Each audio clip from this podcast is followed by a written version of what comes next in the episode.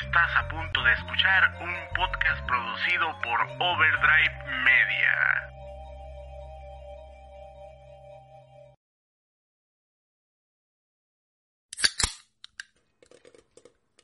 Palomitas y refresco.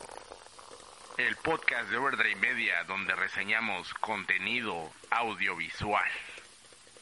Películas, series de televisión, Netflix y alguno que otro anime.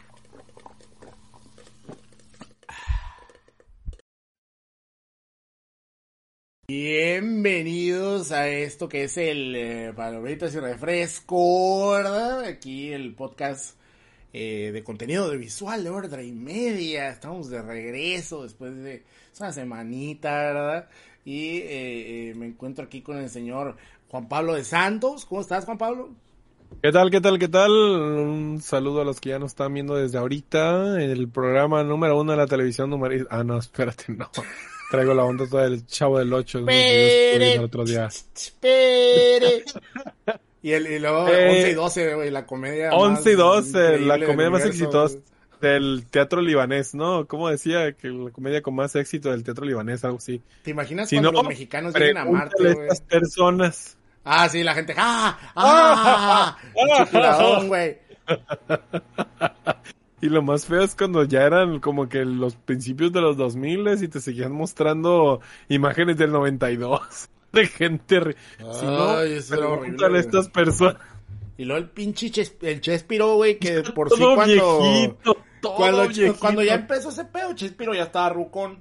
Pero ya Claro. duró tantos años esa onda que, como dices tú, ya era 99, 2000. Seguía el comercial. Chespiro en la realidad ya estaba súper cáscara acá. Y le volvieron a hacer el comercial y salía el ya señor ya todo viejito. Ven a ver, 11 y 12, la comida más... Si no, pregúntele a estas personas. Quiero mi Y ya le- comida. En mis tiempos solo hay una película de la risa en vacaciones. Oye, deja tú, güey. No hemos hablado del regreso triunfal. ¿De qué? Del doctor Cándido Pérez, mafaca. ¿Qué? No, no, lo ¿Qué creyeron? He-Man, ni madres, güey. El doctor Cándido Shet, güey, así, güey. Chingue su madre. No es cierto. ¿Sabes qué? Ah, muchas gracias a Alejandro Salazar por el superchat. Un saludote y dice mi especial Saludo, Alejandro. Garú en Gongo. Oye, pues que no quedamos que te lo iba a hacer el pinche Sebas, pues. Yo la neta no, no estoy, ya ni leo mangas, güey. A ver, luego, luego arreglamos eso, este, Alejandro. Ok. Eh, sí, güey, va a volver el, el, el, el doctor Cándido Pérez. Y lo peor, cabrón, es que lo va a hacer Arad de la Torre, güey.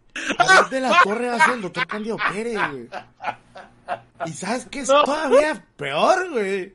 Que ese jale. Que, que hay un comercio, o sea, neta, yo cuando me mandaron el, el, el, la, la, el anuncio, no me lo creí, o sea, dije, no, no es posible. No. No es posible. Y me metí a YouTube. Y dije, vamos a ver qué sale. Y ahí, y, y ahí- y no, y deja tú, lo quisieron hacer bien Super Sentai y el pedo, ¿no? Ya es que en Super Sentai, güey, van caminando los, los, al final de cada serie, van caminando el nuevo y el viejo, y la chocan acá, ¡pah! Y como sigues, ¿no? Sigue la batuta. Ah, pues así, güey, sale, sale el, el, el, el bicho Ortiz de Pinedo, güey. Y dice, No, Toda no, historia no. tiene un fin, pero también es tiempo de regresar. Y se queda caminando a Cándido Pérez, güey. Y entra a una, a un umbral así como de poder, güey, acá, güey. Y sale doctor Cándido Pérez Orochi, güey, acá, súper, güey, y es el Arán de la Torre, güey, y te quedas, ¡ah, la verga, güey! ¡Oh! Mira, no, no sé cómo sentirme al respecto. Ah, gracias por el superchat a Gracias. Cartoon Cartoon Cats, Cats Podcast y a Giovanni Villalobos. Que bueno, por ahí dicen cosas como que los 90 están regresando. Ya sé, lo vimos venir por ahí, sabíamos. Poco a poco iban a, iban a regresar. Por ahí también que Rápidos y Furiosos se la risa en vacaciones de estos tiempos. Mira, la verdad, a los Rápidos y Furiosos les faltan las canciones que van. Esas de Enem. La vida es más sabrosa. Que la verdad. Thor, Thor, Thor el, el Tortas 3, ¿cómo se llama? La de Ragnarok. Es la risa en vacaciones Resurrections, güey. Bueno, Esa bueno, hay, hay- no, sale- no me voy ya a, no me cuando- voy a mira, ya cuando sale el pinche Hulk en tanga, en toalla, güey. Neta, nomás En le faltaba la sí. güey. En el mar. Y luego el otro güey tirando la pelota, güey, emputado y pegándose solo, güey. No, hombre, güey. De la chingada, güey. Este, pero bueno. Bueno, vamos a, vamos a dejar a Thor ahí porque hay muchas cosas de qué hablar. Ah, ya, Thor, ya, Pero, híjole, híjole, este, a ver. A ver, ¿cómo que? Mira, no es que, no es que no me guste lo que hace Aras de la Torre. Que sí no es cierto, gusta. no me gusta nada lo no que hace Aras de la Torre. No. Nunca he visto nada que haga Aras de la Torre que me guste. Nunca, nunca. Cuando tuvieron esta serie que era la versión mexicana de este programa argentino, Los Simuladores. Ah, los simuladores. Eh, él, era el, él era el eslabón más débil. Él era el eslabón más débil, sí, definitivamente, definitivamente. Digo que Tony Dalton, me vas a perdonar. Yo sé que el origen de Tony Dalton da risa, da pena. ¿Da pero pena Tony ajena? Dalton es muy buen actor ahorita. O sea, Pues, neta, pues al menos mejor, menos mejor la crees, que mejor que mejor que de la Torre definitivamente. A, a mí, de- a mí de por hecho, ejemplo, en Breaking Bad, ese güey. Ah, bueno, no, bueno, no es en Breaking Bad, perdón, es en Better Call Saul. En Better Call Saul, el Mm. villano es este Tony Dalton. El, el nuevo villano. No sé si lo has visto. No, Pero no lo he bueno, visto. El, el Tony Pero lo Dalton hace bien, pues. villano. Lo hace muy bien. Y lo hace bien. Lo hace Pero bien. De la Torre no puedo pensar algo que me haya hecho él que me haya gustado. Y, y deja tú que me haya gustado, o sea, que est- esté bien porque todos sus personajes sí. sí, los sí. hace con la voz así, pero es que tiene un rango muy limitado para hablar. Eh, soy un anciano, ¿verdad? Ah, ahora soy un maestro, ahora soy un crítico de arte excéntrico, ahora soy un vendedor de periódicos, ahora, o sea, todos son el, la misma voz, los mismos gestos, las mismas, todo, todo, es lo mismo, porque no tiene rango, no No, tiene pues, no, nada. Es un actor, o sea, es un pendejo. Nada. Y, y de cómico, pues nomás porque se para a hacer payasadas, pero la verdad tampoco le ha llegado la parte de cómico. Yo sé que hay gente a la que le gusta y que hay gente que le gusta también Facundo y otros personajes de Televisa y de esos. Pero a mí personalmente no lo entiendo. No lo entiendo. Y todavía No lo entiendo. Facundo. No lo entiendo. Facundo No Pues entiendo. me cae mejor como persona, como persona, ¿no? No, no, sus, sus, sus programas son una basura. Pero como Todo lo que persona, hace. Como persona lo- creo yo que es un poquito más aguantado. O sea, cuando lo he visto que lo entrevistan o que va a podcast, me cae bien el Facundo. Pero Ok, por ejemplo, entiendo. por Su ejemplo, producción, porque el radio, lo de Ya Párate, estaba, híjole, o... Sí. O todas esas que- cosas. Sí, entiendo. Y la producción también que hace para las Olimpiadas y eso, la verdad, es de lo más débil. Es que el problema es que él está encasillado en ser el rebeldito cagado, pues entonces. Y ya está muy viejo para Ya, eso. está, pero. ya, ya hace el ridículo el guato, güey. Sí, sí, sí. Pero bueno, el asunto es que aquí va Arad de la Torre va a ser el nuevo Cándido Pérez y la verdad a mí me da mucha risa y creo que escucharon que no me aguanté la risa cuando escuché esa cosa porque me pareció un chiste. Si alguien me hubiera dicho esto, yo hubiera pensado que estábamos bromeando. Yo creí que por ahí, por ahí iba el asunto. Regresa el pues, 11 de julio, güey. Regresa, híjole. En el canal híjole. de las estrellas. Híjole, mira, el sujeto es muy mal actor, no me lo puedo imaginar Pues sí. haciendo... O sea, lo único que ha hecho bien en su cochina trayectoria, Jorge Ortiz de Pinedo, fue hacer a Cándido Pérez. Y después de eso ya no pudo hacer otra cosa. Arad de la Torre no ha hecho... ¿Qué hacía? ¿La parodia o algún programa de esos, no? Yo no, no. no me acuerdo, pero me acuerdo que había una... a- Me acuerdo que hubo un momento donde la competencia entre TV Azteca y Televisa estaba tan estúpida que hacían las mismas novelas. Las mismas cosas, pero sí. uno de una forma y otro de otro. Y aunque las dos son una porquería, la verdad, son una porquería los dos. Se, a- había una novela, me acuerdo mucho, que era de, de unos po- de unos vatos que eran pobres, pero que el papá era como bien verguía, acá buen pedo y todo le salía bien. Y en la versión de TV Azteca salía un actor chingón que no me acuerdo ahorita, que me acuerdo que tiene la dentadura toda zarra, güey, un moreno, güey, que no me acuerdo cómo se llama. Y, y, y, y sé, en la versión de eh, Televisa era el Arad de la Torre. Y el Arad de la Torre te caía gordo, güey. Y al otro güey sí se lo comprabas. Y se supone que era como que de barrio, pues. No me acuerdo cómo se llamaban esas novelas, güey.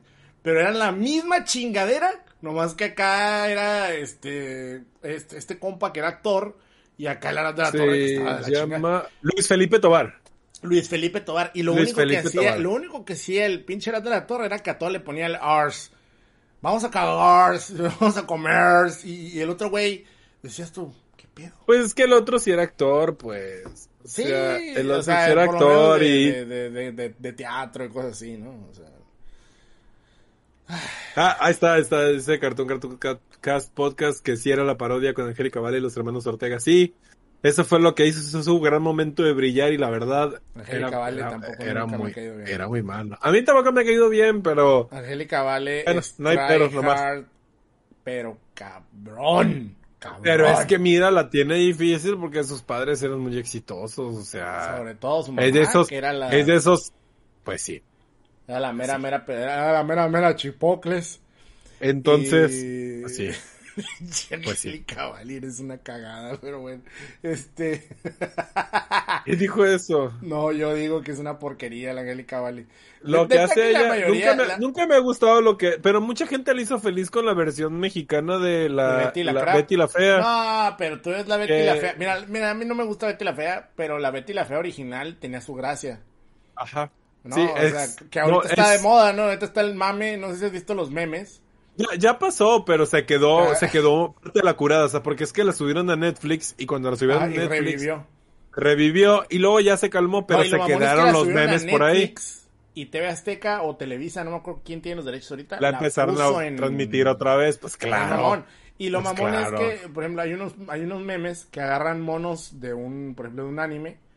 Y la otra vez estaba viendo uno de One Piece y sale el mono este que se sube los lentes así, ¿cómo se llama? El primer malo de El One gato, Piece. el gato, el gato, ¿no? los- El- los- las- las- sí, el, el gato negro, ¿no? Ándale, el, gato negro y que sale y dice y pone los- pero Betty yo te la amo y sale la mona esta la la la boa la, la vieja de Luffy y dice Ah, Nami, ¿no? Nami. a la Nami no la otra la la que se- la, la del pelo negro no me acuerdo quién es pero sale ¿Boa una mona Hancock? con lentes la boa y dice pero cómo así don no sé quién chinga y, o sea Pero, ¿cómo así, don Armando? y he Sí, visto sí, sí. varias memes de lo mismo pero agarran monos de Ah, anime no, que sí, se a mí me tocó ver, a mí me tocó ver uno de, en el que sale eh, Don Armando, el jefe de Betty la Fea, y los lentes, como trae lentes, los lentes se los hacen blancos para que se vean como anime, ah sí ¿no? Y dice, y, y dice, súbase a Eva, Betty. Ese me gustó mucho. súbase a Eva, Betty. Muy bueno. Pero Mucha- bueno, mucha va a regresar, va a regresar este, el, el, Doctor Cándido Pérez. el doctor Cándido Pérez, no es posible. Bueno, vivimos en esta que aparece es la, la peor de las líneas temporales. Eh, bueno, Lo eh, que pasa es es, un, que la, la, la, la televisión mexicana está en crisis. es un chiste de community. ¿no? Pero sí vivimos en una, esa línea, una línea temporal con muchos Todos problemas, con barba, ¿no? todos con barba. Eh, ajá, todos con barba, sí, ¿no? Este, eh, sí tenemos, y entre esos problemas que tenemos es la crisis de la televisión mexicana que está desesperadamente tratando de jalar 20 gente para que la crisis, vea. eh. Pero 20 años en ahorita crisis, no tiene el- poco, güey. Eh, no, no, no, claro, pero el streaming les pegó durísimo, o sea, Durísimo. no van a poder mantener toda una televisora con La Voz México. No, y curiosamente, eh, Televisa empezó a caer muy cabrón y, y TV Azteca no ha caído tan fuerte. O sea, TV Azteca sigue haciendo programas, es lo que está chistoso, pues, o sea. Está bien loco eso, está ¿no? bien loco pero porque es Televisa era el- el- la que tenía el, el poder y el monstruo, ¿no? Era el monstruo. Bueno, TV Azteca, porque es un grupo, es un grupo, este, de, de corporación, un corporativo gigantesco, ¿no?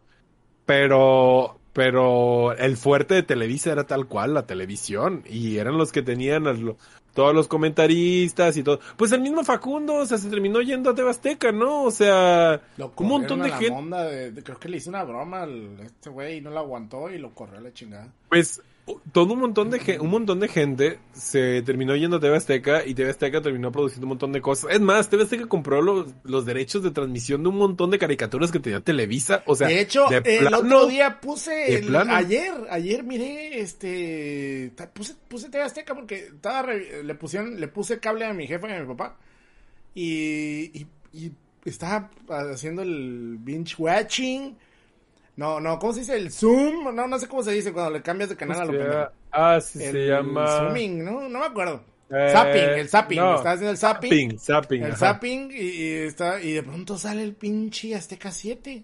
Los Tiny Toons. Sí. What the fuck? Sí, Sí, que- sí. Y de, lo- y de los animes que veíamos de chicos, sí, como Ranma y esas este cosas, canal, se fueron a TV Azteca. ¿Has visto Beat Me alguna vez en tu vida? Ah, sa- ¿Sabes de ese canal? ¿Sabes de la existencia de ese canal? ¿De cuál es? Me. Es un canal, está bien raro, güey.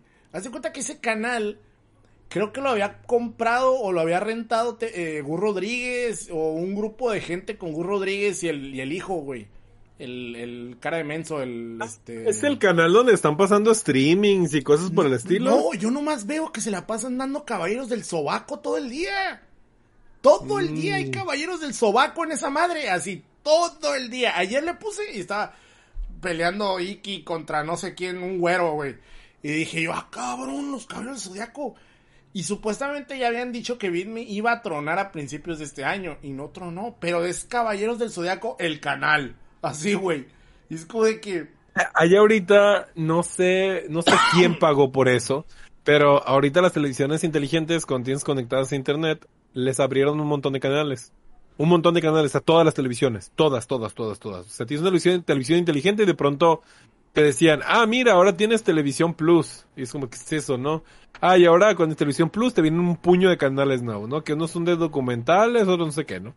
Revisa si efectivamente, así de manera efectiva, son muy poquitos canales que tengan contenido así de de veras de televisión. La mayoría son recopilatorios de, de, de contenido de internet. O sea, tienes tus Fail Army, que es un canal de fail todo el día y que luego People Are Awesome y que son gente haciendo acrobacias y aventándose de aviones y, y eh, haciendo trucos con botellas y lo que sea, ¿no? Y metieron uno de perritos que es como Pet Collective o algo así, a que la son puros madre, los dinosaurios, lo, lo, lo, lo, ¿te acuerdas? Dinosaurios lo, lo hizo primero, güey. ¿No Es lo que yo dije, es lo que yo Casa dije, de es lo que... El ¿qué? Finalmente, casa, casa llena de papás y la cambiaron a caja llena de perritos. Llena es de lo, perritos. es lo mismo que yo dije, Miguel. Estaba viendo eso y dije, esto lo hicieron en dinosaurios primero. Y sí es cierto porque le pones en este canal y dices, ah, mira, ¿qué va a hacer ese perrito? Sinclair era un visionario Y- y pasan 2500 media hora y millones de años antes. Llevo media hora viendo, viendo puras tonterías durante, o sea, sí, 65 Pero- millones pero de años adelantado. Es que es imposible, güey, que le ganes a la televisión. O sea, por ejemplo, Pero- ¿qué es lo que ha pero- hecho Japón? Por ejemplo, ¿no? Que, eh, ya ves que el medio este impreso, por ejemplo, lo que es la, las revistas, ¿no? Las revistas en Estados en, en América, eh, bueno, en Occidente, se, Acabaron. Se acabaron. Japón, ¿no? Sí. Ok. Tú vas a Japón y te vas a dar cuenta que es Revistalandia. Es Sí, hay un montón, Revistalandia. muchas, muchas, ¿No? O sea, muchas. es, muy bueno, cultural, sí, sí, sí. Pues no que ya se murió este pedo. El problema es el siguiente. Han sabido, ¿no? Tener exclusivas. Por ejemplo, tú no vas a ver algo que va a salir en Famitsu, filtrado en el pinche Twitter. Tú no lo vas a Mm. ver ahí hasta que Famitsu lo saca. Y aquí no saben hacer eso en América. Y lo mismo sucede con el, con el pedo del- de la televisión en, en- en- en Occidente. O sea, no saben hacer programación o, o- o un programa o una, o- no sé, Que tengas que verlo, para que la tengas gente. que ver la televisión. O sea, que este, ejemplo, digo, lo que ha pasado con estos pro- concursos de reality shows de la, la voz y todo eso, que la gente se pone a ver la tele los domingos para ver eso, pero no puede sostener con esos poquitos eventos No. toda una televisión. O sea, bueno, a mí se me hace muy pesado, muy difícil. Es Pero luego están, están haciendo estos otros canales que la verdad son baratísimos en los contenidos porque hay un canal de todos esos nuevos que metieron que son puros streams, o sea, son streamers. Es puro videojuego todo el día. Son puros videojuegos todo el día. Es un canal de televisión, o sea, te pones en la televisión a ver un canal de televisión, son puros videojuegos todo el día. Y luego le das a otro y son, es puro anime todo el día. O sea, te estoy diciendo televisión abierta. No pagas por eso. Te llegan un montón de canales. Hay uno de puro anime. quién sabe quién está pagando los derechos de distribución, porque digo puro anime, pero es casi puro Inuyasha, Yu-Gi-Oh, Beyblade y no me O sea, acuerdo lo que otro. Televisa manejaba en los 90. Son como finales, cinco animes que ya veías tú en de los 2000. Televisa.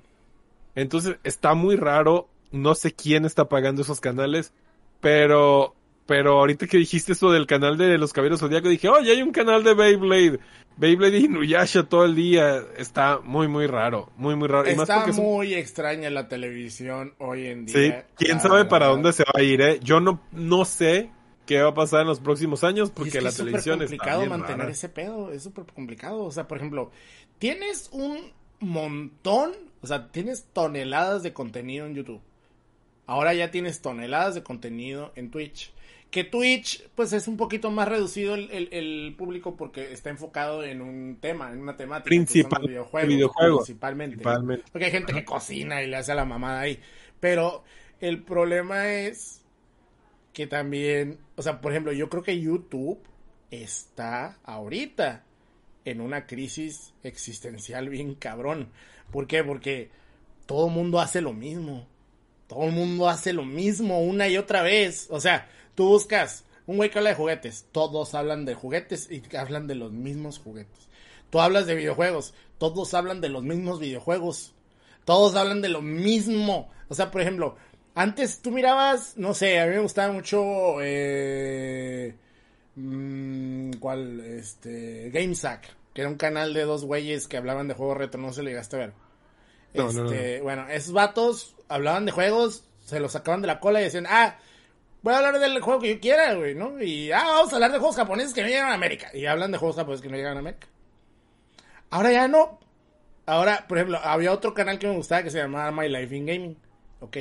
Esos vatos también, o sea, de pronto decían, ah, vamos a hablar de cómo sacarle el mejor provecho a la imagen de tu PlayStation 2. Y ya te decían, no, pues puedes comprar estos cables y esta madre.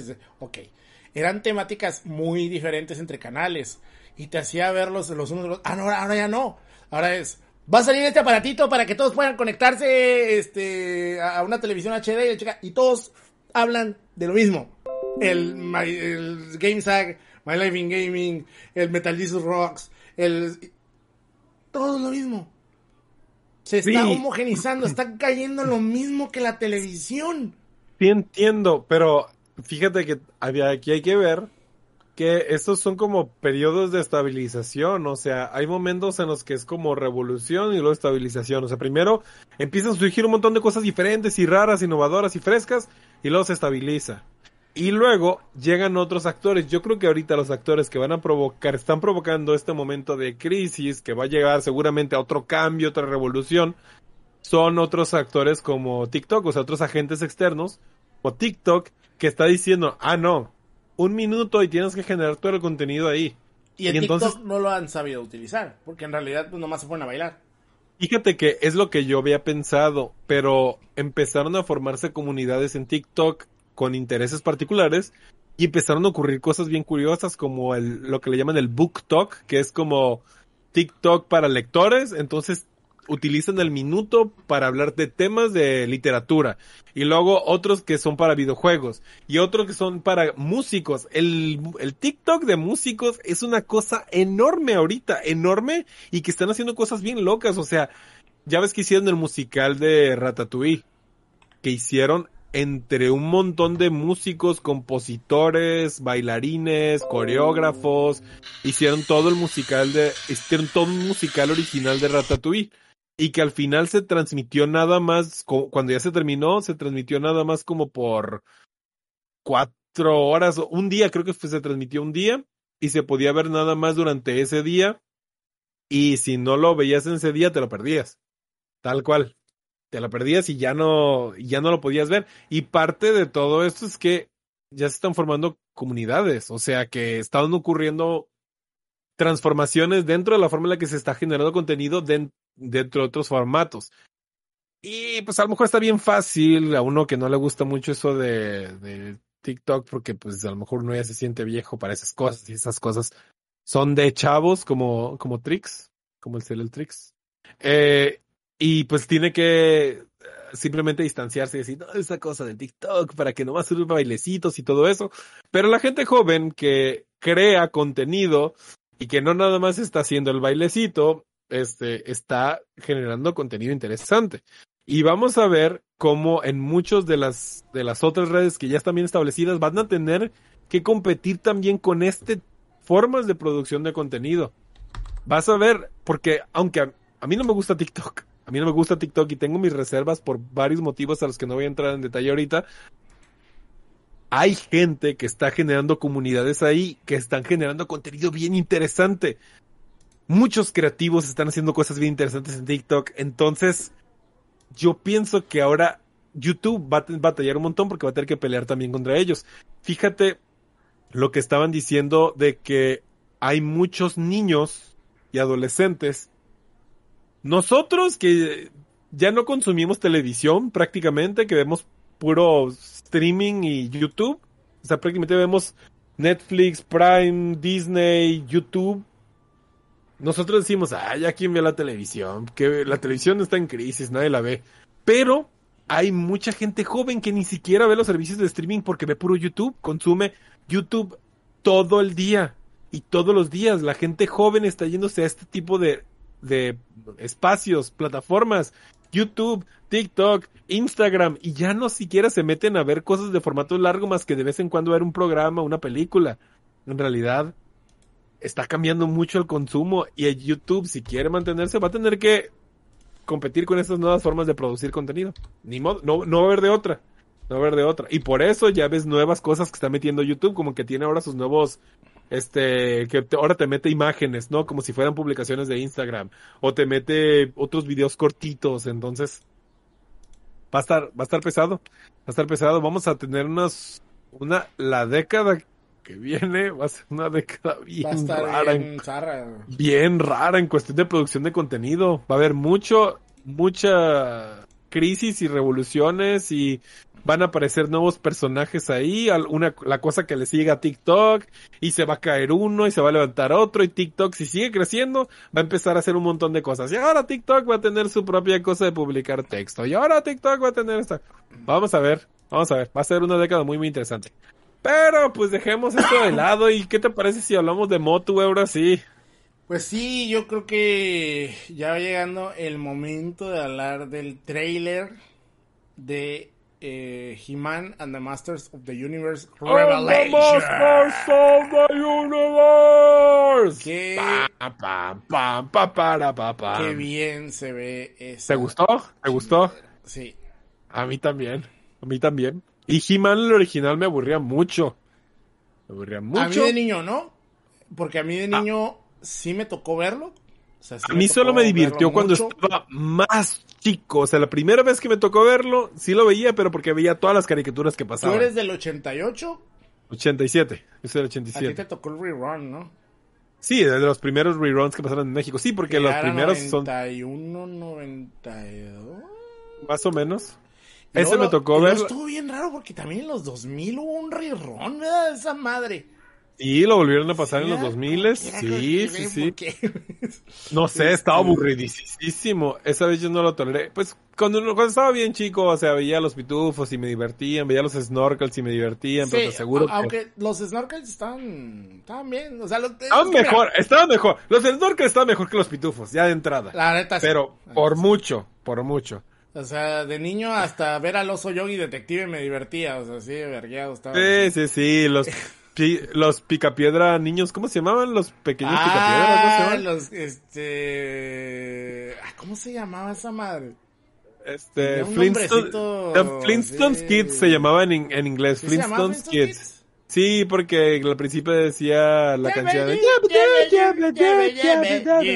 lleve, lleve, lleve, lleve. Y decía eh, algo así como We are the Flintstones Kids Sí, o algo era así. decía. Flintstones Kids, sí, cierto, estaba horrible. Sí, lo- creo que se llaman los pequeños picapiedra. Que eso vení- e- ese, ese mame vino de los, de los Muppets Babies. ¿no? De todos, sí, pues era la curada de que, de que Muppets Babies y luego los picapiedras y es que en niños y los todo. 80 hubo una... eh, No, finales de los 80 hubo una... Un mame terrible por los pinches bebés.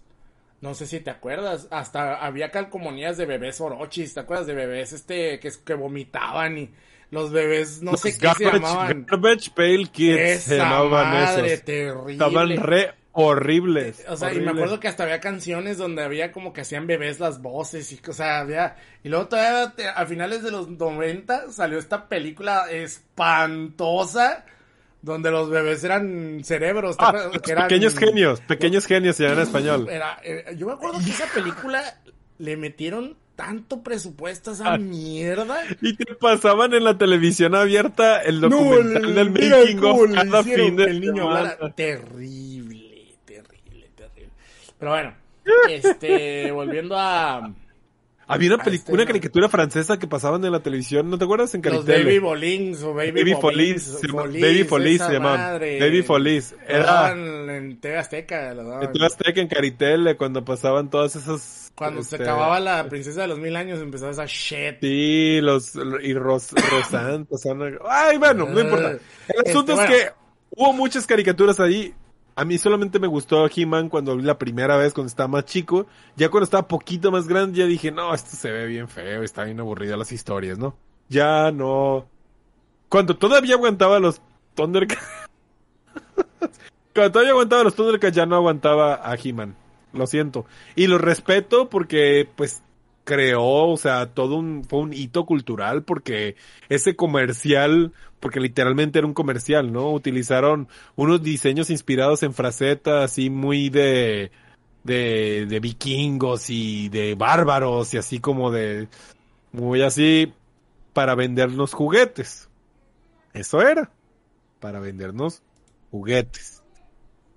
Con un mensaje positivo, porque ya ves que estaba también mucho en aquel entonces que no, las que, para que los papás no dijeran que era pura violencia. es, Recuerden, niños, lávense los dientes para que no tengan Yo recuerdo caries. que cuando se Se le lo a dice su hacer- amigo Cuando se me empezó a hacer atractiva la Sorcerers, dije, esta madre ya no está chido.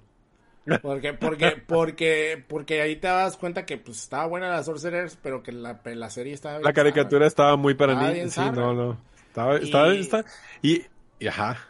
Yo, yo creo que, mira, la verdad es que los conceptos de He-Man eran buenos, ¿no? O sea, por ejemplo, el hecho de que He-Man se transformaba y que era un güey como, o sea, que tenía como esta dualidad de que era eh, El príncipe cobarde Adam. y luego se transformaba y se transformaba en He-Man. Y luego este también teníamos a, a sus amiguitos cagados, ¿no? Y luego teníamos a Skeletor, que es un personaje súper carismático, la verdad, siempre lo Súper fue. carismático, lo siempre, fue, siempre. lo Yo creo que, yo creo que la única razón por la que aguantaría todavía ver a He-Man de los viejitos, ¿Y porque sabes algo? Skeletor es divertido. Skeletor fue el primero de los no me digas jefecito que empezó que empezó con ese mame. O sea, porque si te fijas ya después todo el mundo quería ser Skeletor, pero a su manera. Por ejemplo, Shredder, o sea, Destructor. Destructor, Skeletor. Shredder, ajá. Es un Skeletor. Y, y, y, o sea, y todos esos personajes de Munra. O sea, Munra es un Skeletor de los pobres también. bueno, Mumra ahí, ahí sí, seguramente fue influenciado por Sí, Skeletor, o sea, porque, porque, todas esas porque lo más caricaturas son es que influenciadas. pensaron, necesitan un villano. Pero, Munra. pero, pero yo creo que con Mumra no es tan parecido como digamos Shredder. Shredder, se parece igualito, mucho. Y este, y, y Mumra, eh, le mantuvieron más la onda del hechicero. Él El era literalmente era, muy poderoso y peleaba. Era más malo para Era más empezar, era más malo. Este, pero yo creo que sí, definitivamente debe haber influenciado. Y eso porque son los que nos acordamos, porque hay que acordarnos que hubo un montón de series que no fueron tan exitosas en los tiempos, como Los Motorratones de Marte, La Tropa Rex, Eso o ya sea, es más... sí, más nuevo, pero seguramente influenciado por toda esta historial que ya llevaba de caricaturas. Sí, porque por Ya ejemplo era- los motorratones de Marte, pues ya era, le, le- le andaban pegando más a la tortuga ninja que a... Es, es como por ejemplo los Street Sharks, que eran tal cual. Las los estrechas que pinches- tratan las tortugas ninja otra las vez, ¿no? tortugas ninja, ¿no? Pero con juguetotes. que por cierto, ahorita que estoy volviendo a ver los juguetes de los, de los Street Sharks, digo, ay, güey, no mames. O sea, de morrillo no lo mirabas, pero qué chingones están esos juguetes, güey. Oye, Son oye, ¿cómo no? ¿Cómo así, no? Están enormes y luego eran súper resistentes, como eran como de hule las cabezas, o sea, aguantaron el maltrato de miles y miles de niños. O sea, ¿no has mirado este comercial del Vin Diesel eh, mostrando sus madres? ¿No, No. ¿No lo has visto? No mames, es algo que tienes que ver de Santos. Ah, Hay un ok, ok. comercial de Vin Diesel 1995. Viejo, viejo, que del 95, sí, sí, sí, sí, sí, lo vi. Y, y, y está jugando con que los monos. bien chilos y que eran Y bien este güey cool. es el... Y dices, "A la ver". Y había tantos monitos, tantos Está bien, están bien diferentes. chilos, bien bonitos. Porque, monos. porque pues ya te vendieron los cuatro originales y luego la orca y el piraña y es como, pues ahora te van todos los demás, este, Pero uno no nuevo que no es... hacer la serie, o sea, la serie no era No, la serie era- estaba, estaba- O sea, la neta... Era una, idea, era una idea muy suave, o sea, los primeros episodios como que tenían muchísimo potencial. y estos sujetos pueden, o sea, porque la sola idea de que pueden andar como nadando por el asfalto, Por el está bien pirro. Está bien suave ese cotorreo. Está bien pirro eso, o sea, realmente ese es un superpoder, es un superpoder, estaba bien bueno. Pero pues las historias estaban retontas, no sabían si querían ser Capitán Planeta o las Tortugas Ninja, o sea, no, estaban, estaba re mala la caricatura, pero los monitos estaban cool. Estaban bien creo que, creo Pero- que por eso la veíamos. Pero vol- volviendo a, a Motu, este, Monsters la, la the verdad es que hay cosas que hay que de, de muy curiosas, por ejemplo, eh, lo están haciendo, la, la serie la está eh, animando la gente de Powerhouse Animation, que son los mismos que hacen Castlevania para Netflix. Pero Hicieron pues, también, ellos también eh, hicieron OK Manos, manos, manos, Mm, ¿cómo se llama? manos, Se- seis, seis manos, manos. seis manos. Y también hicieron esta otra, esta, la que están haciendo ahorita de, de la detective fantasmal filipina, ¿no? Creo- 13.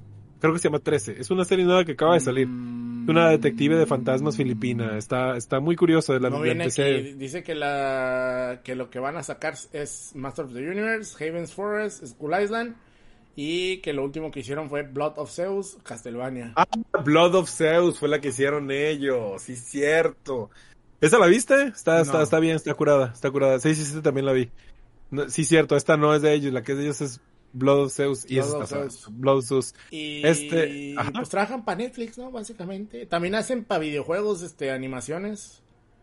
Eh, edición de Darksiders 2, Epic Mickey 2, The Barner Saga, Avengers Initiative, Grey Goo, Mortal Kombat 10, Agent of Mayhem. Eh, este, pero bueno, la animación va a estar más o menos, porque Castlevania tiene bajones muy fuertes. o Sí, las partes buenas son muy buenas, pero también tiene partes que claramente se ven cortas, ¿no? O sea, que quedan cortas en la animación. Ahora, el escritor eh, principal aparentemente eh, va a ser Kevin Smith, pero también va a estar gente como Eric Carrasco, Tim Sheridan, que me suena, este, Dia Mishra y Mark Bernard, Bernardin.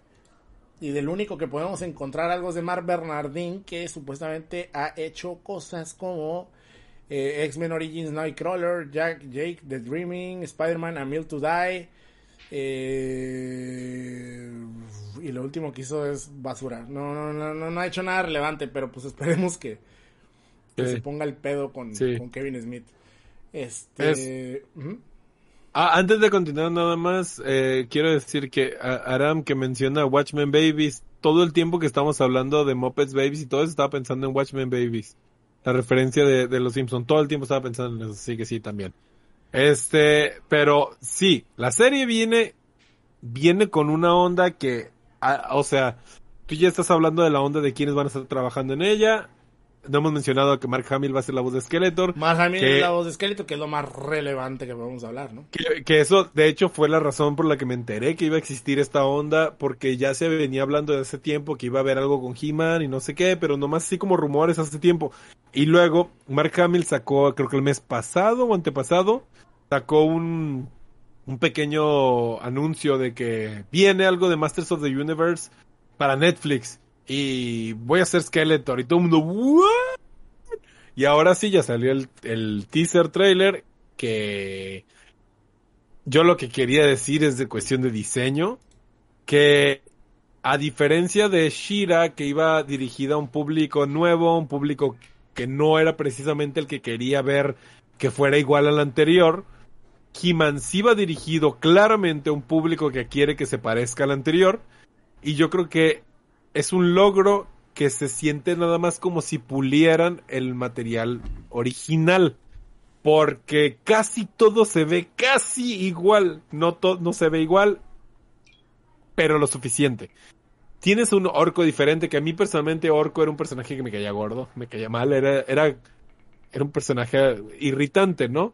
Y lo poquito que le cambiaron en el diseño lo hace ver mucho más interesante, que ya de por sí tenía ideas muy buenas He-Man en cuestión de diseño desde el original, o sea, He-Man tenía esta onda de bárbaros en el espacio, estaba, estaba buena, está buena, es una onda que no, no la inventaron ellos, pero lo hicieron bien, o sea, tenías tus naves espaciales, tus vehículos modernos, y al mismo tiempo tenías un hechicero y, y, una hechicera que le daba poderes a este sujeto con una espada, o sea, tenía cosas muy muy buenas y creo que al menos por lo que se ha mostrado de diseño no van a este descartar esas cosas que ya estaban muy bien.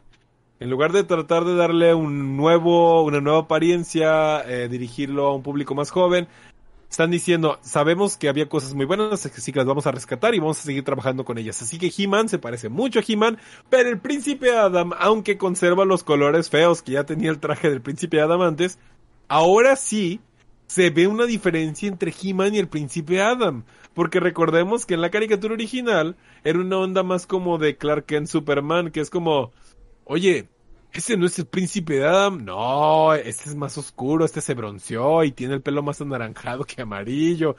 Es como que, no, no, no, no, no, no, no, no, no, come on, come on, de verdad, o sea, tienes a He-Man y tienes al príncipe Adam, son igualitos, nomás que sin camiseta. Pero ahora, ahora sí el príncipe Adam se ve más delgado. O sea, sí se ve como un muchacho que se convierte en He-Man o que obtiene los poderes de He-Man y se hace más grande. Entonces, creo que estos pequeños cambios como eso, el diseño de Orco y el pequeñito cambio que tiene por ahí Skeletor, son más bien como unas actualizaciones que en mi caso los veo bienvenidas. No sé qué, a ti qué te parezca, Miguel, estos cambios en cuestión de diseño a mí me está gustando mucho. O sea, tengo confianza en Kevin Smith para acabar, o sea, para, para, pronto. Eh, y la verdad es que me gustaron todos los cambios que se hicieron. O sea, me, da risa que la. Nomás que la, la que salía con He-Man, no como Tira, creo que se llama, o Tila. Eh, la muchacha que salía con el He-Man siempre. Sí, sí, sí, sí. Que es la hija de Mana, Mana Tarns, ¿no? Ajá. Eh, yo, yo la recuerdo más buenona, no, aquí la van a poner muy, se ve muy muscular. pero, pero, no pues sé. tiene que tirar putazos, ni modo, Sí, sí, sí, pero yo la sentí más bien como una pequeña actualización porque el traje es igualito, la cara es igualita. Yo creo que, yo creo que se ve bien. O sea, en general, yo pienso que en general se ve bien. Y se llama Tila, Tila con él. Tila. Tila. Este, y fuera de ahí, me gustó mucho lo que vi. Me gusta mucho que haya, hay, una, mucha gente está referenciando que, que He-Man tiene transformación de chica mágica, más bien es una referencia a Sailor Moon muy fuerte, se le, se le nota, o sea, ayer estaba platicando con un compa y me dice, fíjate, hasta en los, hasta en los, los arcoiris que tiene He-Man cuando se está transformando y sí es Sailor Scout ese pedo, ¿no? bueno, nosotros aquí en, en América, en México lo conocemos como Sailor Scout, pero no se llama Sailor Scout, ¿no? Este, como sé, como las Sailors, pues, de Sailor Moon. Entonces se ve que está como, ¡ay! se está brillando el güey de colores. Y luego se ve que le sale el peto, ¿no? De, la armadura y la chingada. Entonces, eh, eso me gustó, me gustó mucho. Y, se, y también me gustó que He-Man ahora se ve con una actitud más cool, ¿no? O sea, como que sonríe y le hace más a la mamada y pues yo me imagino que se va a sentir más fuerte He-Man también, porque pues oye, He-Man no hacía nada. O sea, He-Man no servía para nada, nomás salía... ¡Ya tengo al poder! Y luego salía Skeletor y ¡ah, pinche He-Man, vale verga! Y otro vez ¡ah, pinche Skeletor, eh! Pero nunca le pegaba a nadie, nunca hacía nada. es como que... En el remake que hicieron en los, en los 2000 en el remake de los 2000 veías a He-Man peleando todo el tiempo. Sí. Ahí sí se agarraba espadazos con Skeletor, ahí había mucho combate y la animación estaba bastante bien. no pegó nada. Creo no que pegó llegó en un nada, momento- no pegó llegó nada. en no un vendió- momento no que nada monos, ¿no? por eso Llegó se- en un momento en el que nadie le interesaba a He-Man, muy pésimo momento para aparecer, pero la animación estaba bien y el diseño de personajes a mí sí me pareció que Y estaba bien logrado. que ayer estaba escuchando a unos güeyes quejarse de que las voces eh, no van a ser las voces del He-Man original. En español. Ajá. Y decían, Ah, sí, no, y decían no. pero es que, por ejemplo, la del He-Man de los 2000 tampoco tuvo las voces originales. Lo que pasa, lo que pasa es que hay un, hay un, hay una situación, la cual es la siguiente. En los 2000 a nadie le importaba la nostalgia. A nadie le importaba la nostalgia. Estábamos saliendo de los 90. Saliendo de los 90, Estábamos saliendo claro. del siglo. Era todo nuevo, ahora todo era celulares, ¿no? Ahora todo era internet. Venía- ahora todo- veníamos de que todas las series sacaran la versión Extreme, o sea, la versión Unlimited, Extreme, eh, Beyond, todas esas cosas. Apenas estábamos acá estabilizando acá las cosas nuevas. Estábamos en, en un, en un punto muy diferente. Por ejemplo, está, teníamos a estos X-Men que se estaban rediseñando, que, que ahora todos salían de negro y la chingada, ¿no? X-Men Evolution fue la serie, ¿no? La que salió. Y, y teníamos, eh, obviamente a la gente le valía madre si el He-Man tenía la voz original o no. Eso es algo que se, que se vino ahorita. O sea, ese pedo de las voces originales o de estar solicitando voces originales de hasta los muertos porque han llegado al ridículo de ¿Por qué el Sella no habla como Sella? Porque Ay, se no, murió, joven. porque se No murió, mames. Estuvo- Que estuvo pésimo el cast de la No, voz para la serie terrible. esa. ¿eh? Pero terrible, no pero, no puedes traer al muerto, o sea, tampoco.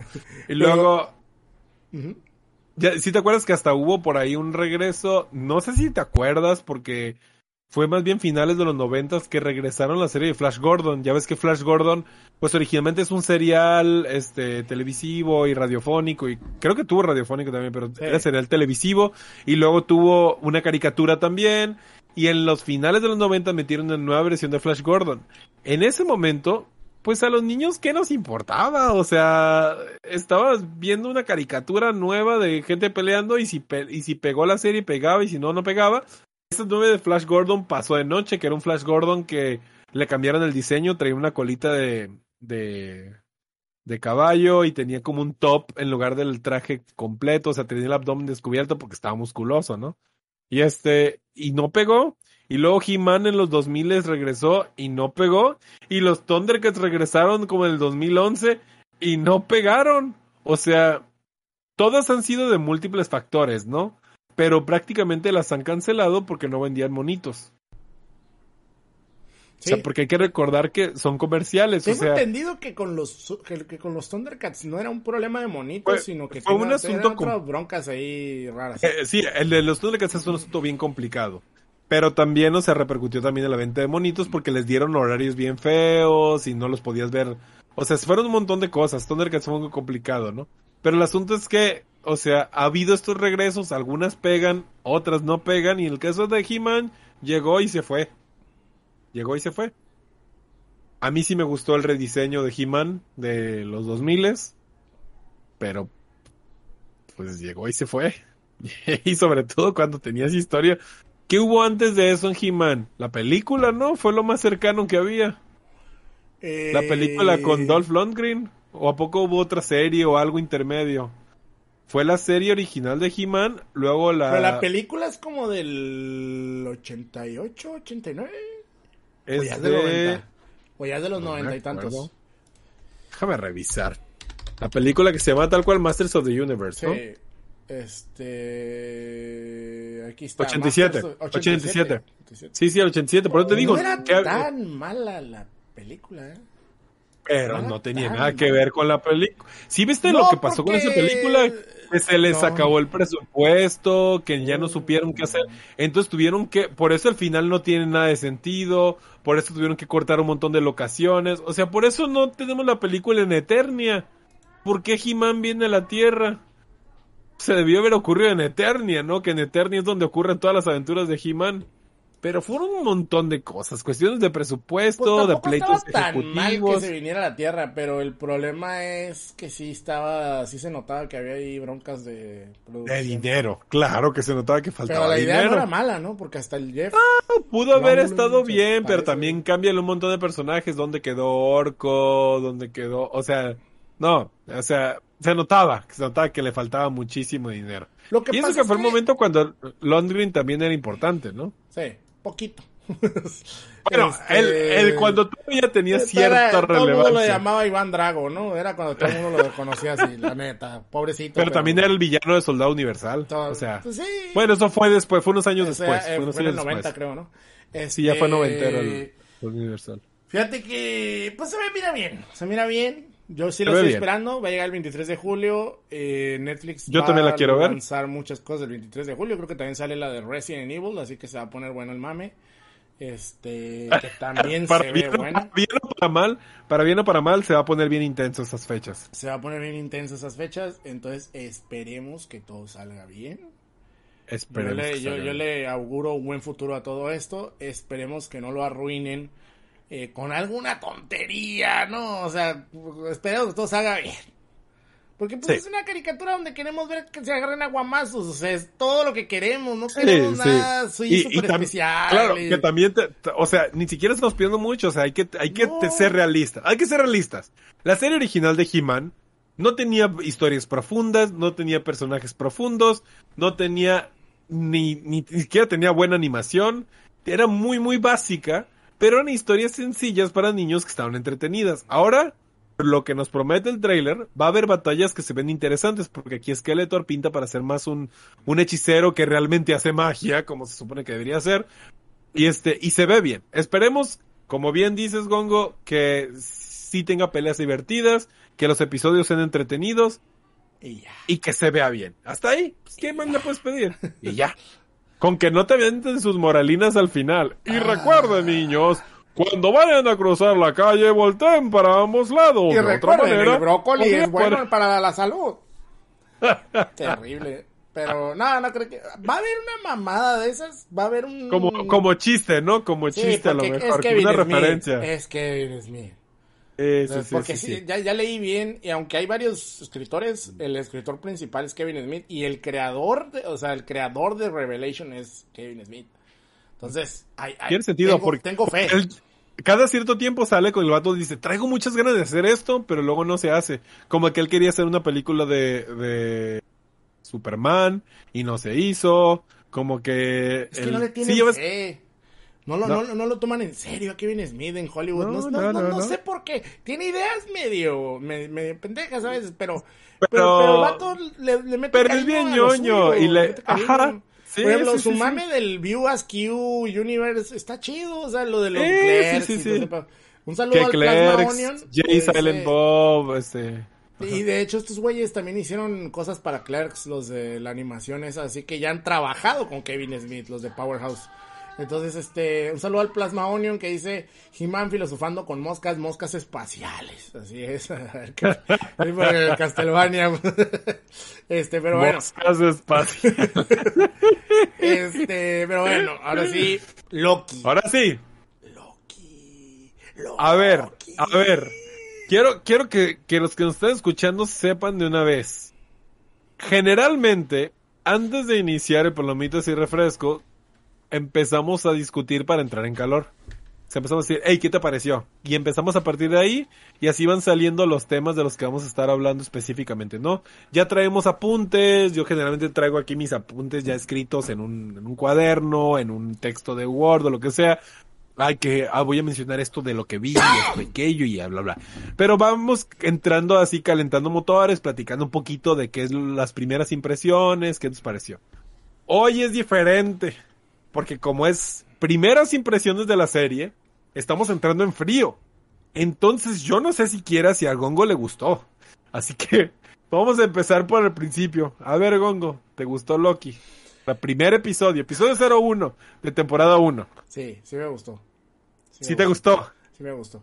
Te voy a decir una cosa. eh, e- e- estas series de Marvel son un hit and miss, ¿no? O sea, totalmente. Porque La, la, la serie de la, de la Wanda, ¿WandaVision?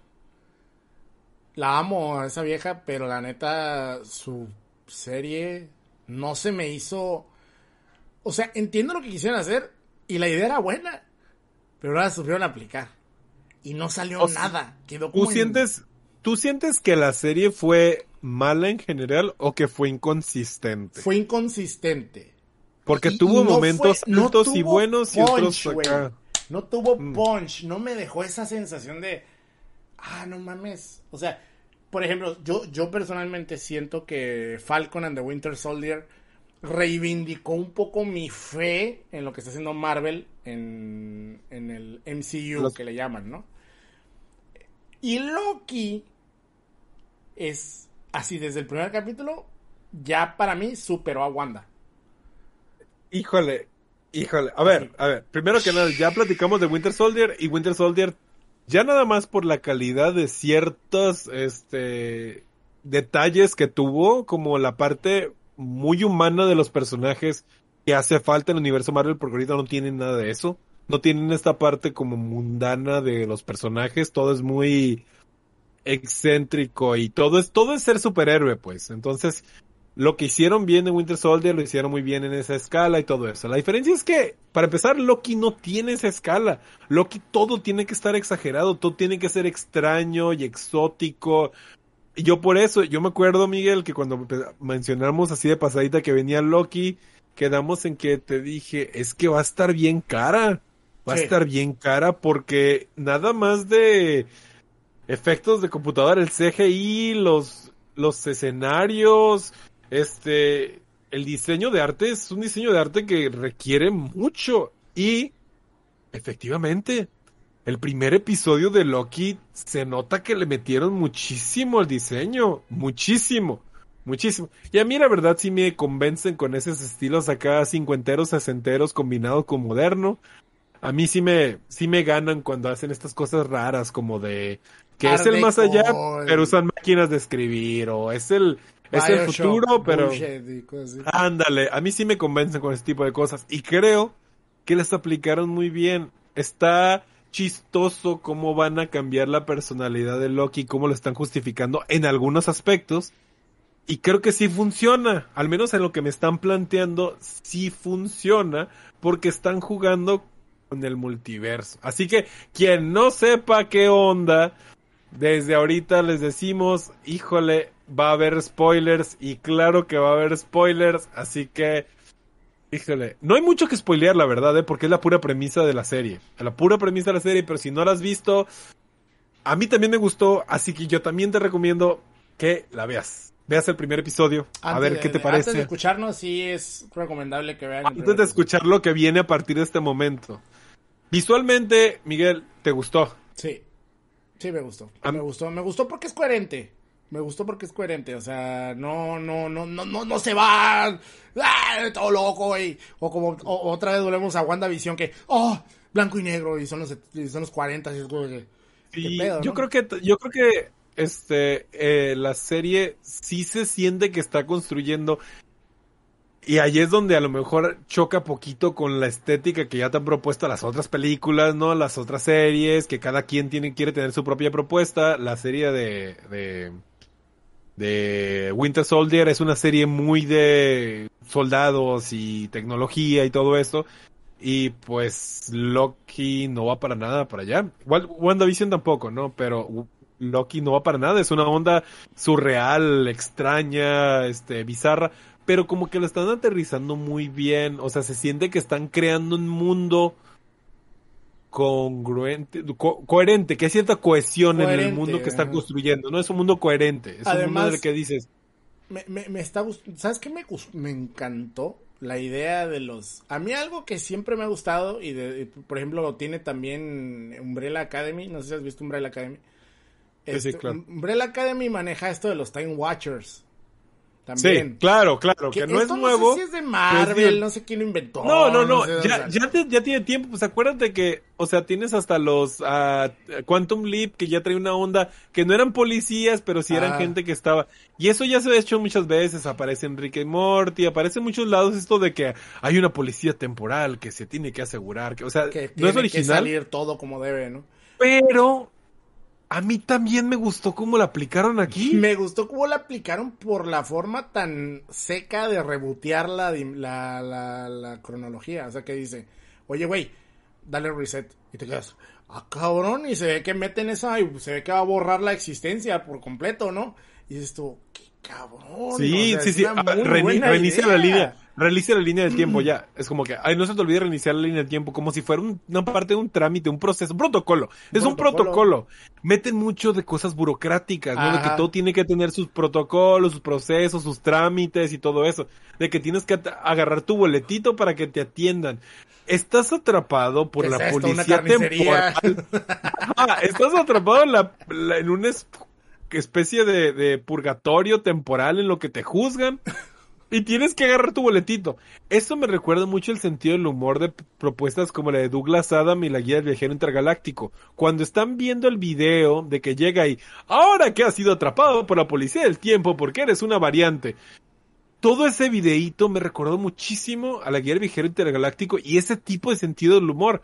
Entonces yo creo que las inspiraciones que están construyendo esto de la, de la forma en la que están presentando la policía temporal y todo esto, se siente como que sí tiene piso, o sea, como que tiene bases sólidas para existir y sí se la creo. De nuevo, que quede claro, son primeras impresiones, quién sabe qué vayan a hacer, pero primeras impresiones son bastante buenas. O sea, ¿a poco no sientes como que, oye, están construyendo un mundo que no tiene nada que ver y de hecho el mismo Loki, curiosamente, ahí actúa como un, un enlace contigo, como una especie de avatar tuyo del, oye, esto no tiene nada que ver con lo que ya habías visto, ¿eh? Porque el mismo Loki dice, oye, yo soy un dios, he vivido cientos de años, y cómo es que nunca había sabido que existen cosas temporales y policías temporales y líneas del tiempo, y que hay una especie de guardianes de la línea sagrada temporal. No me vengas con tonterías, ¿no? Tú como espectador también te quedas de, de pronto así como que, oye, dude, nada de esto tiene que ver con lo que me han estado enseñando con todo el universo Marvel que lleva 20.000 películas y dos series de televisión, ¿no? Pero te, explica, ah, sí es que siempre ha existido, pero nunca había habido necesidad de que aparecieran. Es, ah, bueno, ok. Ok, entonces Loki parte de que hay una inestabilidad temporal y por eso tiene que intervenir la policía del tiempo. Entonces, yo creo que por ese lado, como espectador, te cuentan a través del, de Loki por qué nunca habías visto nada de esto y por qué te la tienes que creer. Y yo creo que al menos para mí, sí funciona. Sí, no, y luego Loki también le, lo que me da cura es que le empieza a echar la culpa a los Avengers, ¿no? O sea, dice, no, Claro. pero pues esos güeyes viajaron en el tiempo también y traían un desmadre y no sé qué, y no estás haciendo nada y... No, pero eso tenía que suceder. No, pero no sé qué. Y luego también, por ejemplo, lo que me gustó es que entras ahí en esa, en ese edificio, o lo que sea, esa como dimensión de estos güeyes, y se desactiva toda la magia, ¿no? Y entonces las Infinity Gems, las gemas del Las infinito no sirven. Stones. Ah, Las Infinity Stones, las ¿verdad? Le piedras aquí. Sí, las piedras del infinito. Sí, porque originalmente era World of the Ah, James y las World James y James. no sé qué era. ¿Por qué les Sí, sí, habrán sí. cambiado el nombre? Para que sea más fácil de mencionar, Stone que Gem. No sé. Pero, pero aquí lo chistoso es que aquí las Infinity Stones no valen nada. No, no vale nada, no sirven, las tienen ahí como si fuera basura, como si fuera eh, un recuerdito, ¿no? O- Y, y ni siquiera las refinan, ni siquiera las hacen así como talladitas. Pero lo que me como- gusta también es que esta idea de que la gente que puede viajar en el tiempo con las Infinity Stones, entonces ya ha pasado varias veces. ¿Sí me entiendes? Entonces, o sea, porque cuando abre el cajón ese güey, el- el- Hay un montón. Hay un montón iguales, ¿no? Entonces quiere decir que ya ha habido gente, porque pues está la gema del tiempo, ¿no? Entonces alguien ha querido viajar en el tiempo y también le han partido su jefa, ¿no? Porque... Es posible que, haya habido un montón de líneas temporales donde gente haya tenido acceso a las piedras, a las piedras del infinito y que le dijeron, no, pues ni modo, se vienen para acá y se las, se las decomisan. O sea, han decomisado Y están repetidas, ¿eh? Porque tenía Están varias repetidas, verdes, tienen varias un montón de verdes, tienen un montón de verdes que Y- creo y- que es la del tiempo. Y es como, ay, ya, pues no las usamos para nada. Algunos las usan como pistapapeles porque están bonitas, pero pues no sirven de nada. Y Exactamente. no, ¡oh! Y también algo que está muy bien realizado en la serie es que no te trata como un imbécil. Entonces, no te dicen, ah, es que se la hemos decomisado a un montón de gente que ha querido viajar en el tiempo y que veas. Te, terere, tere, tere, te, y un güey acá queriendo viajar y, Y, llegan y su 10 país, no, minutos, cállese, y- 10 Ajá. minutos para que veas eso. eh, No. Entonces aquí simplemente ya te dejaron a te imaginar, ay, pues ahí piensa lo que tú quieras, la verga, y ya, no, simplemente las tenemos y se acabó. Entonces es como de, Sí. ah, y, y el mismo Loki entiende también eso, y dice que, güey, pues entonces no sirve para absolutamente nada. esto aquí". si dices, si hay un lugar don, que es tan poderoso que las piedras del infinito valen pa' pura caca, porque todo el objetivo de Loki siempre es tener el tercer acto, ¿no? Porque esa es su piedra con la que va a dominar la tierra, ¿no? Su piedra con la que va a dominar la tierra, y de, y de ahí Asgard y, la- y todo eso, ¿no?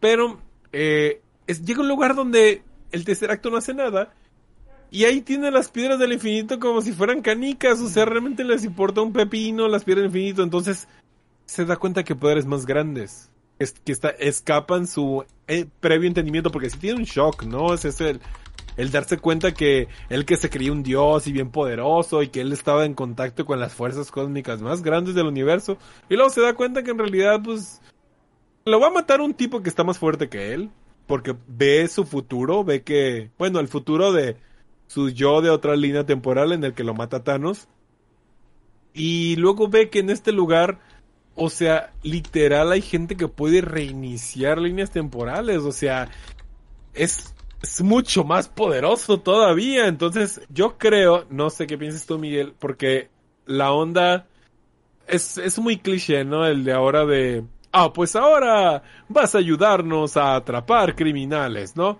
Este, y así te vas a ganar tu oportunidad de salir de la prisión. Y que ya es algo que se ha visto muchas veces, pero ese, yo pienso que la onda va a ser que Loki va a tratar de acceder al poder cósmico de las líneas temporales o de controlar la línea temporal porque eso es lo que realmente es el verdadero poder, ¿no? Porque dice, así que esta es la cosa más poderosa del, o el poder más grande del universo, algo así dice, cuando está hablando con este de las, del, de la oficina, que por cierto, ese actor sale en muchísimas cosas y entonces es bien divertido. Este, eh, y le dijiste el poder más grande, y luego como que, ah, sí. Es como que, ah, órale. Entonces yo pienso que Loki en realidad la onda es que él va a tener sus motivos secretos, de que él va a tratar de acceder a el control absoluto de las líneas temporales del tiempo. Y, ¿Quién y que... sabe qué va a pasar aquí? Porque Pero, se ¿quién queda, Se queda muy raro. Porque, por ejemplo, le dice, ¿no? Este, ya, ya, o sea, para que más o menos entendamos, el primer capítulo sirve para actualizar a, nuestro, a este nuevo Loki, que es el Loki, eh, ¿cómo le dijeron? Este, El variante, ¿no? el variante, The Variant, y se actualiza sobre lo que le pasó al Loki original.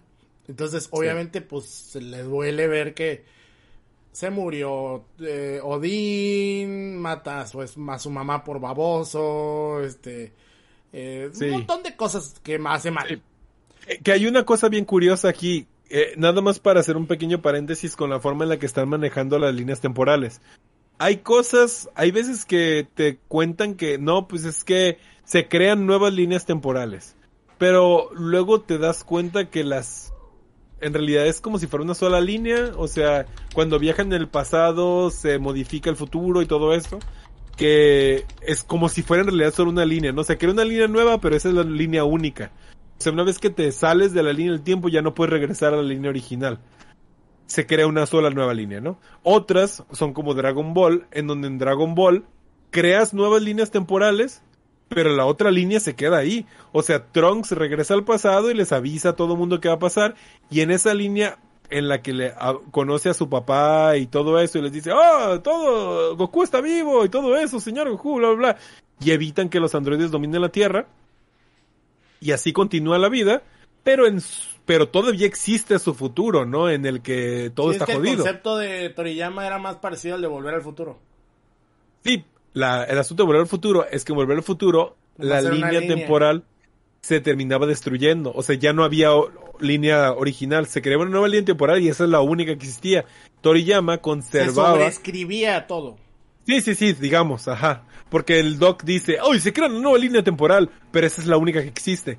Ya no, ya no hay, la otra ya deja de ser. En Dragon Ball, sí conservas, o sea, sí puedes saltar todavía las diferentes, o sea, como que se crean como, como divisiones, ¿no? Como bifurcaciones de la línea temporal. Aunque y ya todavía siguen ¿no? existiendo, ¿no? Ya la ¿Eh? destruyeron. En Dragon Ball ya Sí, sí, la me- destruyeron. Sí, sí, sí, pero quiero decir que en ese momento así funcionaba. Cuando viajas era al pasado y todo eso. Bueno, esa es una cosa. En Loki va a estar bien curioso porque te dicen, está prohibido que se cree más de una línea temporal. Tiene que haber No, una y la llaman la sagrada línea temporal. la sagrada línea temporal, porque originalmente había muchas líneas temporales. Y en el momento en que las líneas temporales se dieron cuenta que existían varias, trataron de pelear porque hubiera una supremacía, Pero ¿no? De si cuál es la línea temporal. Hay líneas temporales, pero no han hablado de multiversos. Y. Ay, güey, te me caíste. Este, bueno, en lo que llega Juan Pablo, ah, ya llegó. Sí, sí, sí. O sea, no, no se habla de. No, no se habla de los multiversos. Es que está bien curioso, pues, porque los, lo- las líneas temporales. O sea, lo que está cool aquí es. Se pudo haber hecho un desmadre de, de multiversos y líneas temporales a lo estúpido. Pero lo que decidieron es: los multiversos van a existir. Bueno, todavía no está confirmado, pero los multiversos todavía no nos llegar a dicen. existir. Todavía no nos dicen. O sea, los multiversos. Esto de las Van líneas existir. temporales. Esto de las líneas temporales no cancela que pueda haber nuevos. No, que pueda haber No, multiversos. y aunque dicen que es multiverso, yo creo que va a haber líneas temporales únicas, pero por universo. O sea, como que en este universo, digamos como el, el universo 616, en este universo va a haber una sola línea temporal, ¿no?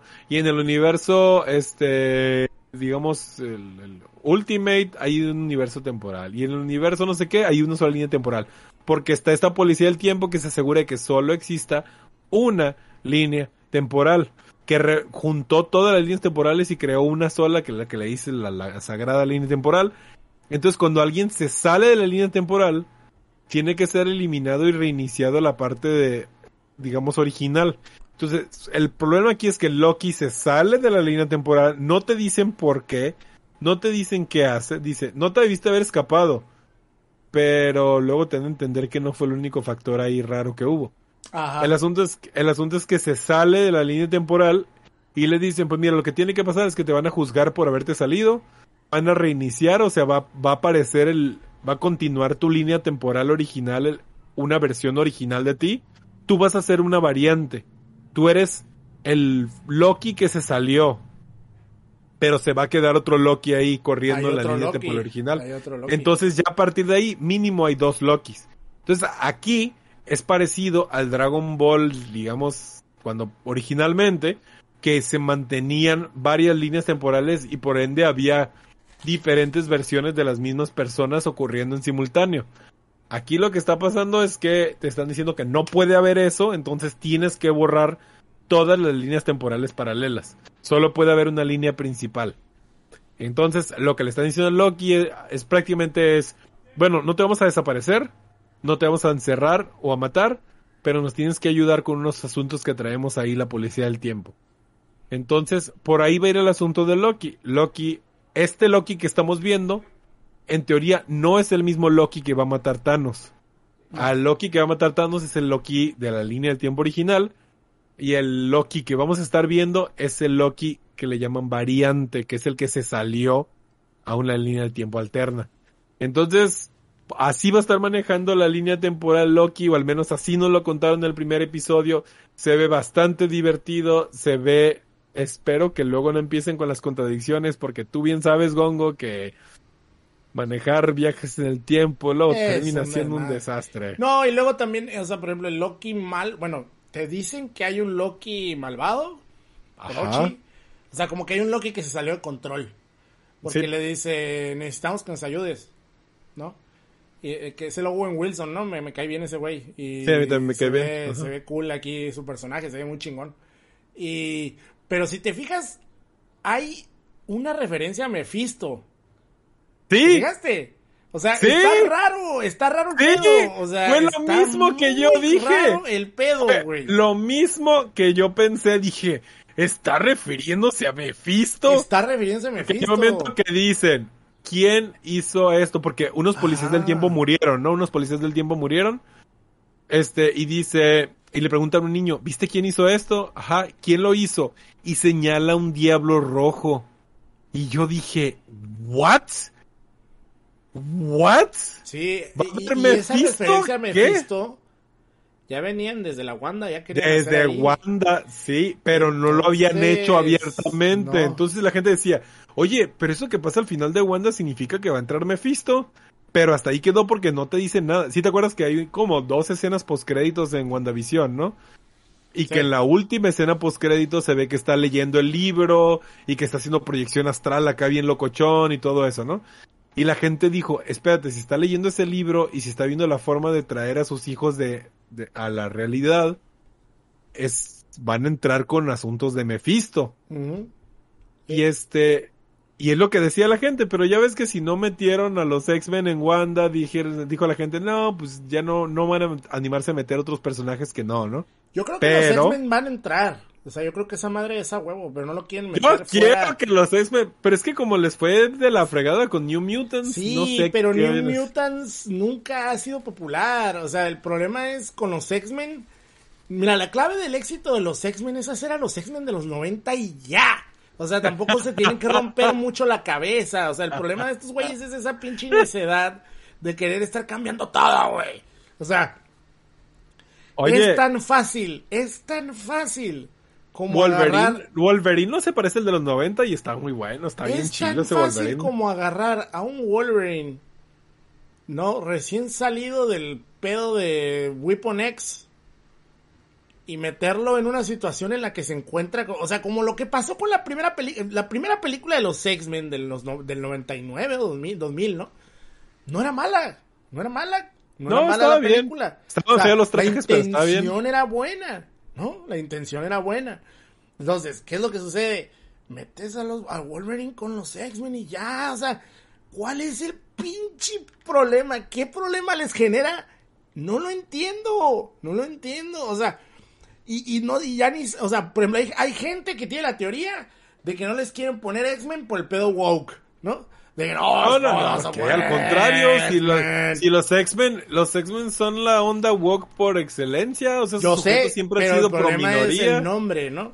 El, supuestamente es el nombre X-Men el que Eh, genera problemas. eh, eh, yo la verdad, creo, yo, yo la creo verdad que, Ajá. ajá. No, No, es que yo creo que, yo creo que es un problema que traen desde atrás. Cuando todavía Disney no compraba Fox, traía un problema con los X-Men y con los Cuatro Fantásticos. Entonces empezaron a quitarlos tanto como pudieron. Los cómics sufrieron en ese periodo. Los monitos, los videojuegos, todo porque no le querían meter dinero y publicidad ni a los Cuatro Fantásticos ni a los X-Men porque no eran de Disney. Porque Marvel ya era de Disney y estos dos todavía no le pertenecían. Los derechos los tenía atrapados Fox. Y desde entonces empezaron a pegarle bien duro a los dos. Y dijeron, no, esos se van a quedar aparte, no van a entrar y lo que sea.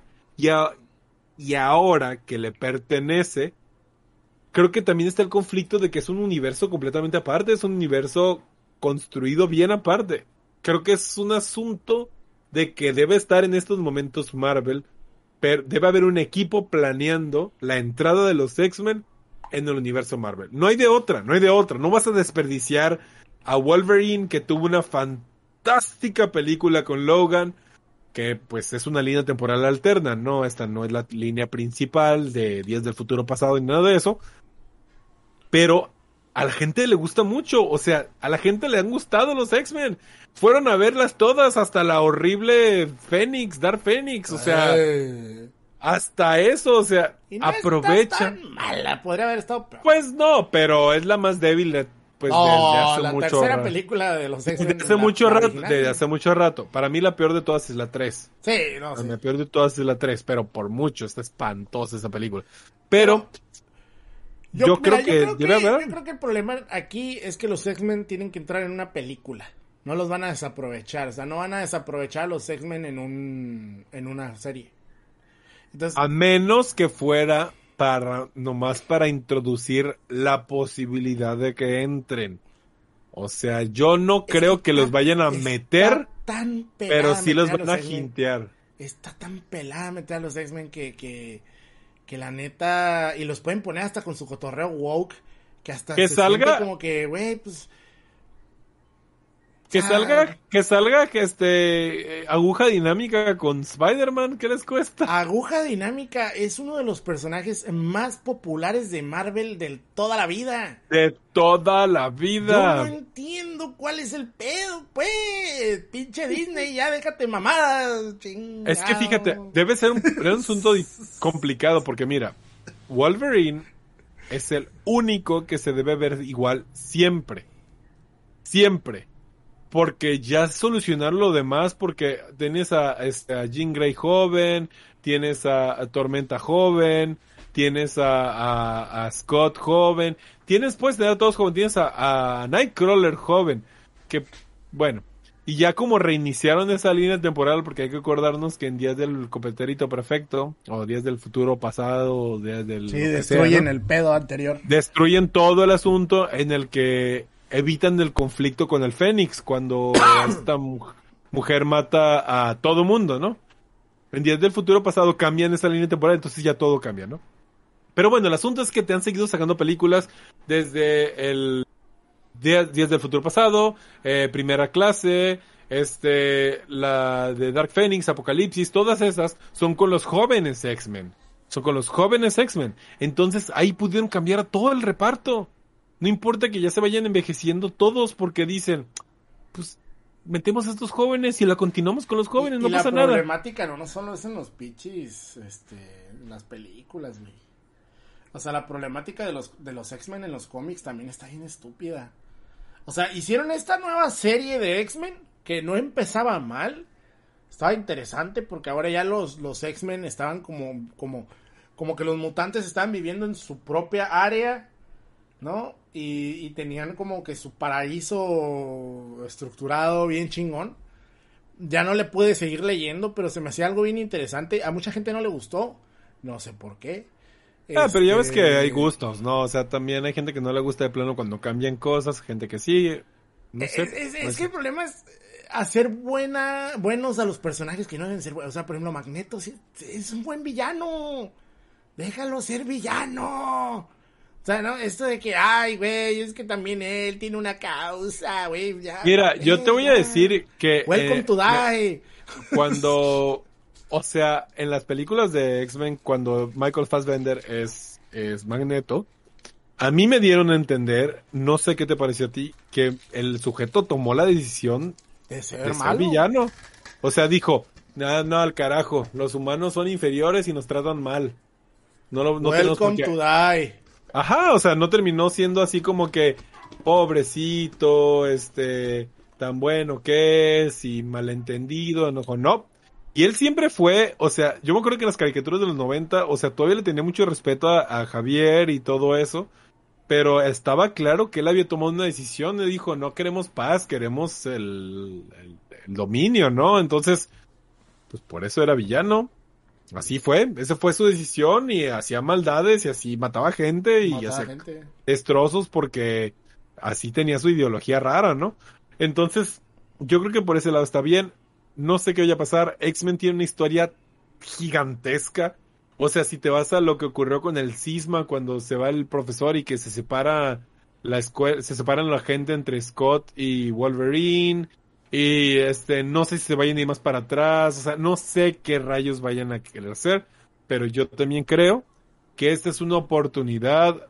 O sea, es el momento para que empiecen a meter a los X-Men. Ahorita que ya no están los, los bateadores principales del universo de Marvel, que ya el... No, es que también Marvel no ha, o sea, por ejemplo, mucha gente dice, no, es que ya empezó a maquinarse el arco nuevo de Marvel.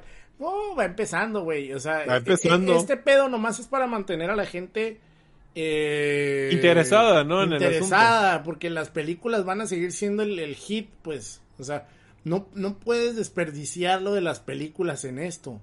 Que, No fíjate que lo que yo estaba pensando es que, o sea, también está el asunto de que tienes a Kevin Feige este, trabajando aquí, o sea, está directamente involucrado Sí, sí, sí. con Loki. Entonces, Yo creo que sí van a estar metiendo puentes ahí, o sea que sí van a estar utilizando las series de una manera más importante de lo que parecía, no como pasó con los Defenders, que los Defenders era como una como un apéndice de las películas que aun- aunque a mí me, me encantó la primera y la tercera temporada de Daredevil y sí me gustaron las de Luke Cage, me gustaron las de Jessica Jones y oh, me gustó La horrible. primera de Daredevil y ya déjale contar.